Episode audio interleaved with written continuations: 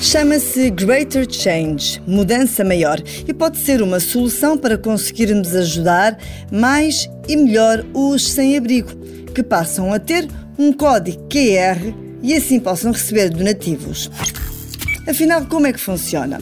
Os sem-abrigo que quiserem aderir a este sistema recebem um daqueles cartões tipo bilhete de festival, com uma fita para pendurar ao pescoço, por exemplo, que tem um código QR, aquele dos quadradinhos. Quem quiser ajudar, e como cada vez menos temos dinheiro físico connosco, podemos fazer o scan daquele código.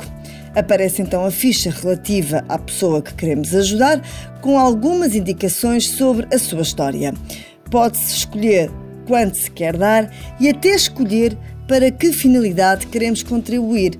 Se queremos ajudar a pagar alimentação, renda de casa, tratar de documentos de identificação seja qual for o objetivo que tenha sido definido. Na aplicação, podemos até definir que queremos ajudar aquela pessoa com um determinado valor todos os meses.